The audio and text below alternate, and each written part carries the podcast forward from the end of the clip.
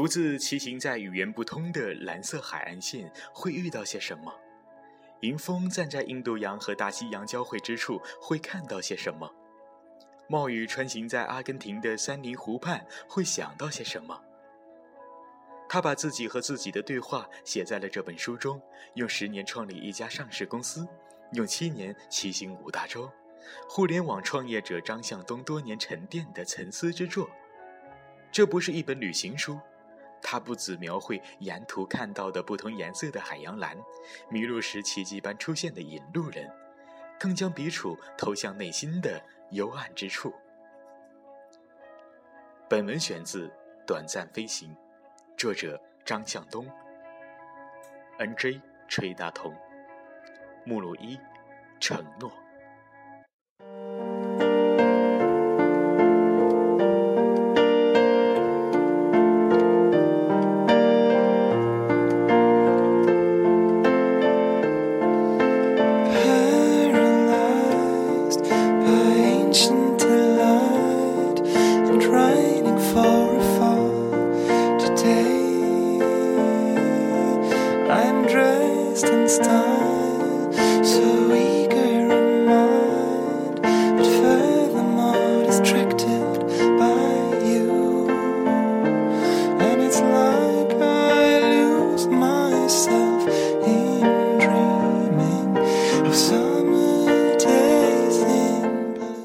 二零一三年五月十三日晚上，我在酒店里安顿下来。那是阿根廷南部最好的酒店之一，就在莫雷洛湖和纳维尔瓦皮湖交汇处的山顶上。白天里，在酒店的大部分窗口都可以看到安静广阔的湖面，树林镶嵌在湖水的边缘。可惜，我去骑车的时节已经是雨季，抵达也是晚间，小雨又下了起来，什么都看不见。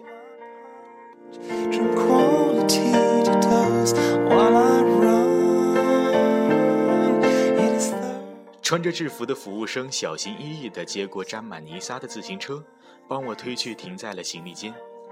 我到房间洗过热水澡，从背包里取出最后一套干净的衣服换上，去楼下餐厅选了个临窗的座位，点了一瓶酒，倒上满满一杯，望出窗外，窗外黑漆漆的，什么也看不见，只有雨水划出的水线在玻璃上织成越来越密的网。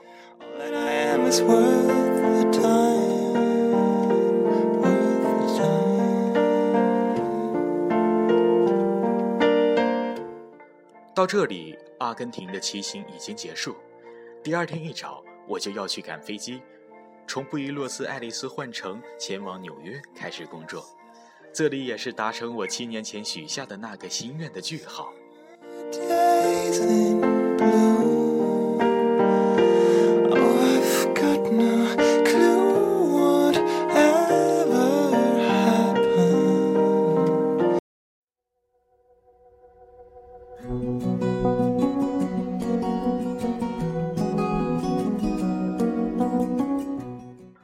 零零七年八月的某个下午，我突然就开始计划起假期的旅行来。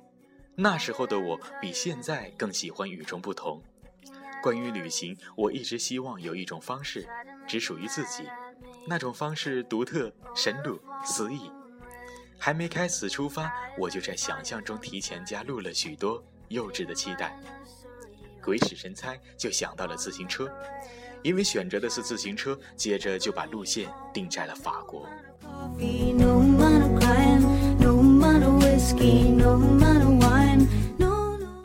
环法公路赛是全世界最顶级的自行车赛啊！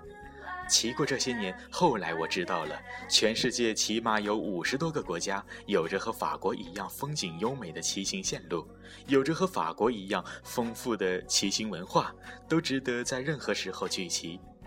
然而，时光回去，就在那个下午，我就这样简单的做出了决定。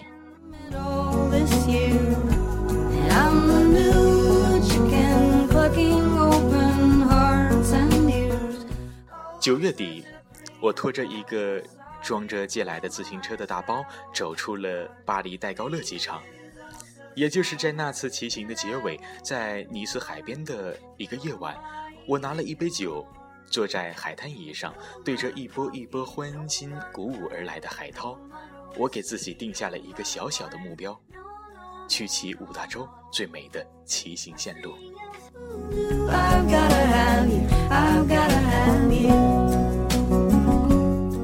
法国是开始，算欧洲的最美的线路。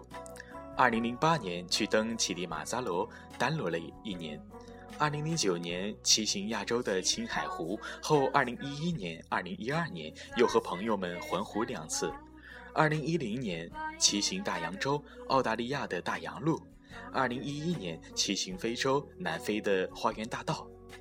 这一次在阿根廷骑行五大洲最美的线路，我完成了。南美本来就是留到最后的。因为最远。amount of coffee, no amount of crime, no amount of whiskey.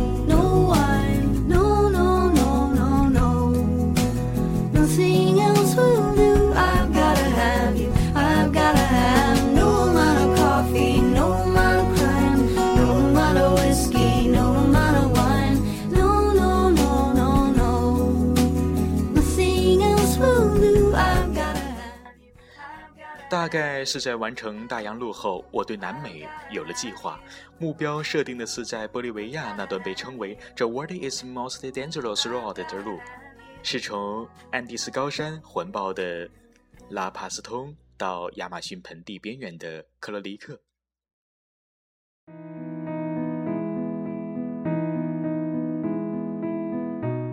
我查了下资料，在那段每年都有骑行者上升的。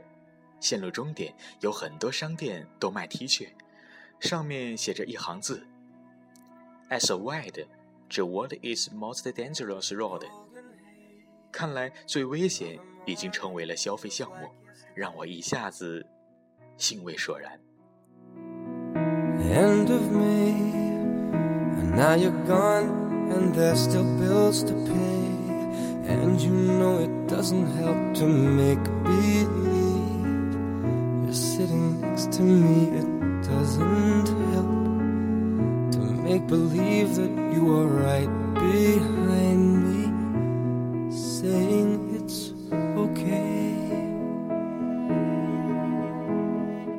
后来，想象又换成了崎岖火地岛，南美洲陆地的最南端，那里有一座灯塔，指引经过的船只。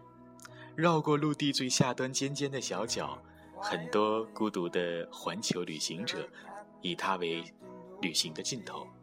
数年的风雨兼程一路走来，停留一夜作为某一个阶段的告别仪式。可后来，你知道的，生活不是实验室中可以创造出的那种理想状态。某一个条件的变化会立刻带来连锁反应。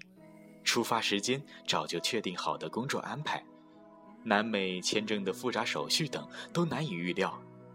在最早，我也想象过完成五大洲最美线路的狂喜和仪式。然而，最后一段的骑行就像掷骰子一样扔了出去。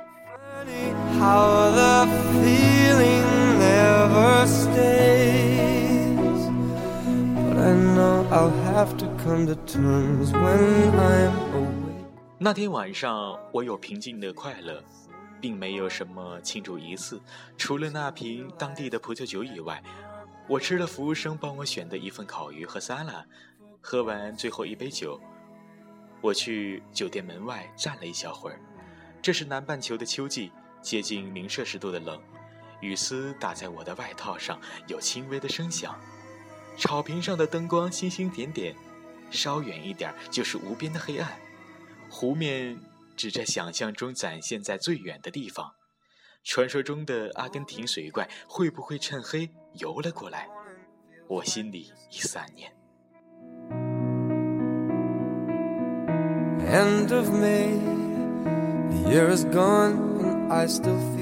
承诺一大部分人都会有吧，在某个情景许下誓言，对自己，给别人，有的是在心底悄悄的。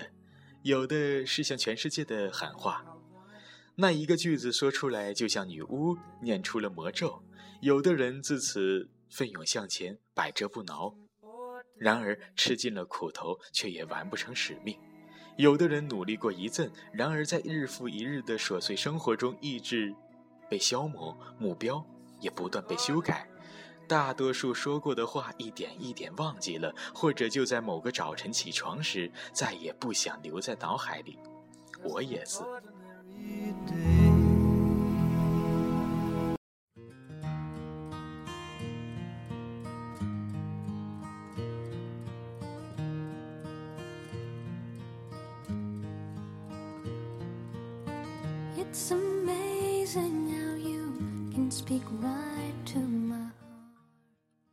还能记得二零零七年那阵是自己最雄心壮志的时候。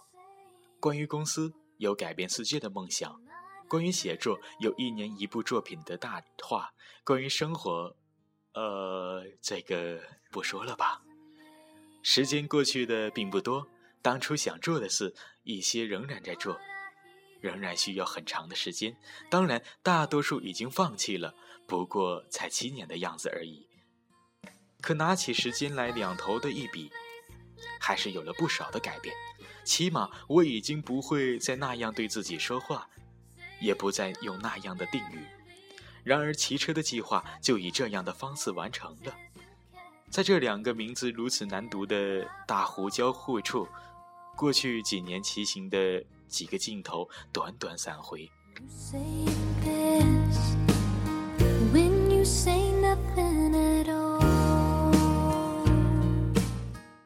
我长吁一口气。用几年的时间做到一件事，就这本身来说，我对自己还挺满意的。旅行对我来说从来就不是一件可有可无的消遣，它和去举办一家改变人们生活方式的公司一样重要，它和生养几个孩子陪他们长大也一样重要。世界这么辽远，地球。这么辽阔，为什么要把自己困在一个小小的天地里？在不同的地方有不同的人，在不同的地方有不同的植物，在不同的地方有不同的动物，有不同的食物，有不同的酒，有不同的生活方式，有不同的艺术，有不同的美。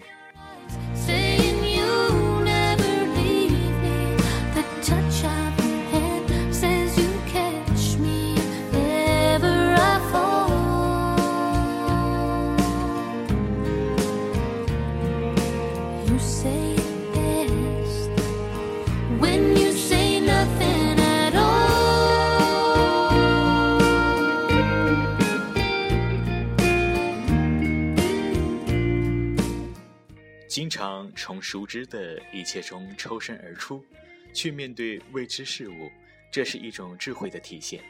头脑借此保持敏锐，偏见泯灭，幽默直肠。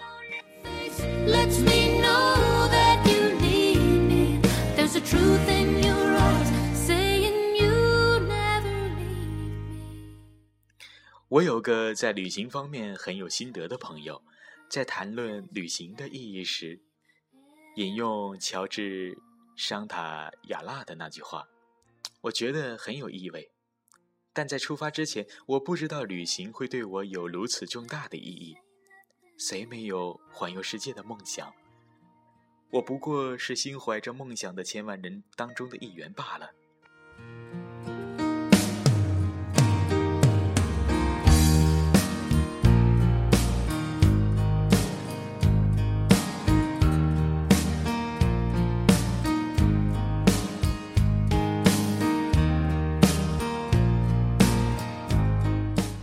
大洲，我只是蜻蜓点水，匆匆走过。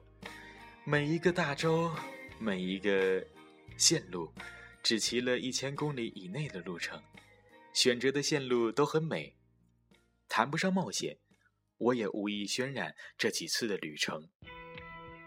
危险不多，难度也可以克服。任何人只需要有一点点勇气，付出一些时间和精力。略比平常多几分体力和忍耐都可以做到吧。For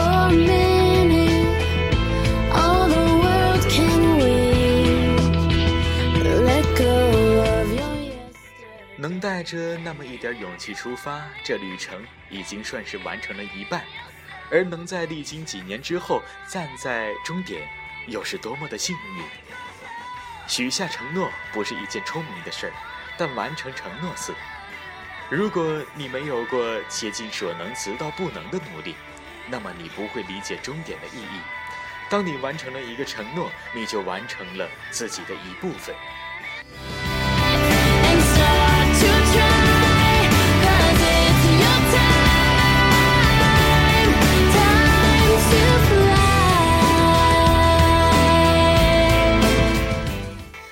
骑行五大洲最美的线路，并不是我旅行的结尾。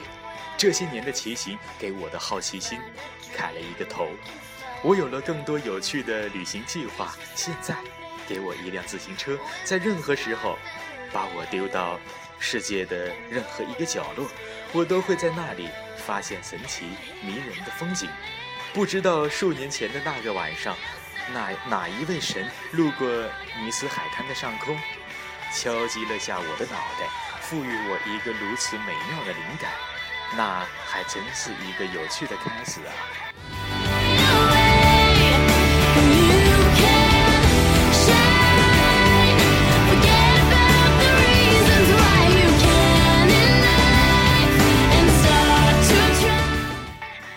夜深了，酒意上涌，想到明天的航程，我转身回房间去睡了。